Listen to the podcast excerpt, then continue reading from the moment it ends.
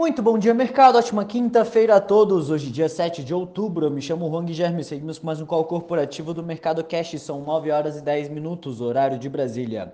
Índice S&P 500 Futuro indicando alta de 0,96% e o índice Bovespa Futuro indicando alta de 0,70%. O Ibovespa encerrou o dia de ontem em alta de 0,09%, cotado aos 110.559 pontos, aliviando as perdas das negociações intraday após republicanos sinalizarem a disposição para fechar acordo com os democratas e suspender temporariamente o teto da dívida pública nos Estados Unidos. Ironicamente, por aqui o índice foi puxado por ações do setor de varejo que ficaram entre as principais altas nas últimas horas de negociação, justamente no dia em que o indicador de vendas do varejo veio bem bem pior do que esperado, recuou 3,1% em agosto, na comparação com julho, com expectativa de alta de 0,7%. Hoje os mercados mundiais operam em alta. Dois motivos levaram à melhora dos mercados. Primeiro, a sinalização dos democratas americanos de ontem e as declarações de Vladimir Putin de que a Rússia, a qual é um fornecedor confiável e que trabalhará para estabilizar o mercado europeu de energia em meio a preocupações com a disparada dos preços de gás natural, fornecendo assim produção de petróleo e gás. Nos Estados Unidos, hoje devem ser divulgados dados sobre novos pedidos de seguro-desemprego e crédito ao consumidor, com expectativa de 348 mil pedidos. Na semana que vem, se iniciará a sessão de divulgação de resultados relativos ao terceiro trimestre. Na Europa, dados oficiais divulgados na, hoje indicaram que a produção industrial na Alemanha recuou mais do que esperado em agosto. A produção caiu mais de 4% na comparação mensal, após alta de 1,3% em julho, uma forte piora em relação à previsão de queda de 0,4% dos analistas. Ainda no radar, o Banco Central Europeu estuda a criação de um novo programa de compra de dívida para lançar depois que o atual programa, que foi criado para atenuar os efeitos da pandemia, termina.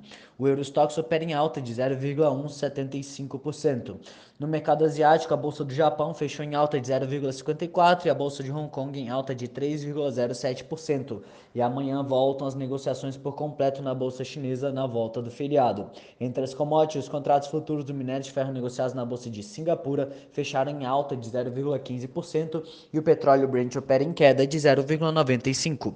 No cenário corporativo, temos notícias da PetroRio e Petrobras. Segundo informações da Reuters, citando fontes, a Petrobras escolheu a proposta do consórcio da PetroRio e Cobra, subsidiária da francesa 20, para o campo petrolífero offshore de Albacora. Fontes ouvidas pela Brasil Energia também apontam que a PetroRio foi a maior licitante da PetroRio em Albacora, enquanto a Albacora Leste será releiloada. Embraer. Em comunicado, a Embraer informou que o BNDES aprovou financiamento para a exportação de 24 jatos comerciais E-175 da Embraer para a SkyWest Airlines, maior empresa de aviação regional do mundo baseada em Utah, nos Estados Unidos. Banco Inter. O Banco Inter informou que contratou o Bank of America, Bradesco, JP Morgan e Itaú como assessores financeiros no âmbito da reorganização societária do Inter, com vistas à migração de sua base acionária para Inter Plataforma Inc., sociedade constituída de acordo com as leis da jurisdição de Caimã, que resultará na listagem de suas ações nos Estados Unidos e na negociação de BDRs lastreado em ações de emissão do Inter Platform. Os estudos da reorganização societária foram concluídos e aprovados por unanimidade dos, dos membros do Conselho de Administração do Inter. Redidor, o braço financeiro do grupo hospitalar Redidor, abriu a recompra de até 135 milhões de dólares em bônus, segundo publicado na Bolsa de Luxemburgo na quarta-feira. A oferta ficará aberta até o dia 3 de novembro.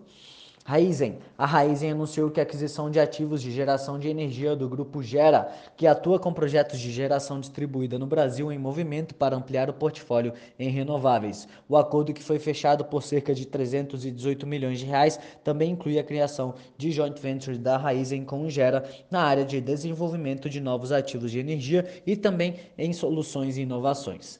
Raizen Rumo e Cosan, em uma avaliação sobre o mercado de energia renovável, o Morgan Stanley afirma que o Brasil tem poucas opções para se expor à energia limpa e renovável. Os papéis da Raizen são uma boa oportunidade, afirma o banco, com perspectiva de crescimento material de longo prazo. A empresa fica atrás da concorrente São Martinho em rendimento e produtividade de cana-de-açúcar, mas entre o médio e o longo prazo, a Raizen deverá se tornar liderança em etanol de segunda geração, afirma o Morgan Stanley.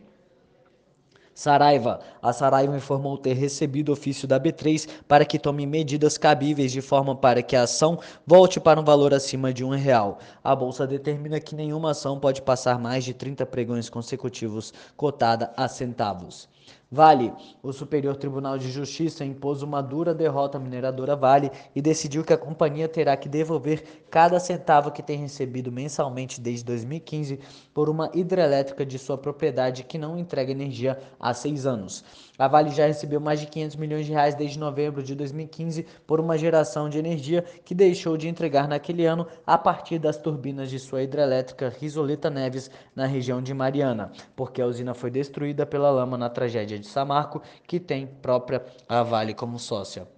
JBS, a Justiça Trabalhista de Santa Catarina determinou que a empresa de alimentos recontrate cerca de 40 trabalhadores indígenas demitidos durante a pandemia, confirmando integralmente uma liminar concedida de reintegração dos indígenas demitidos após o dia 6 de maio de 2020. BR Properties. A empresa de imóveis comerciais para renda BR Properties está perto de fazer sua estreia no mercado de fundos de investimentos imobiliários com uma carteira de cerca de 530 milhões de reais de imóveis próprios. A Light. A Light comunicou ter suspendido o estudo sobre potencial oferta subsequente de ações com distribuição primária e secundária. Por hora, estas são as principais notícias. Desejo a todos um excelente dia e ótimos negócios. Um forte abraço.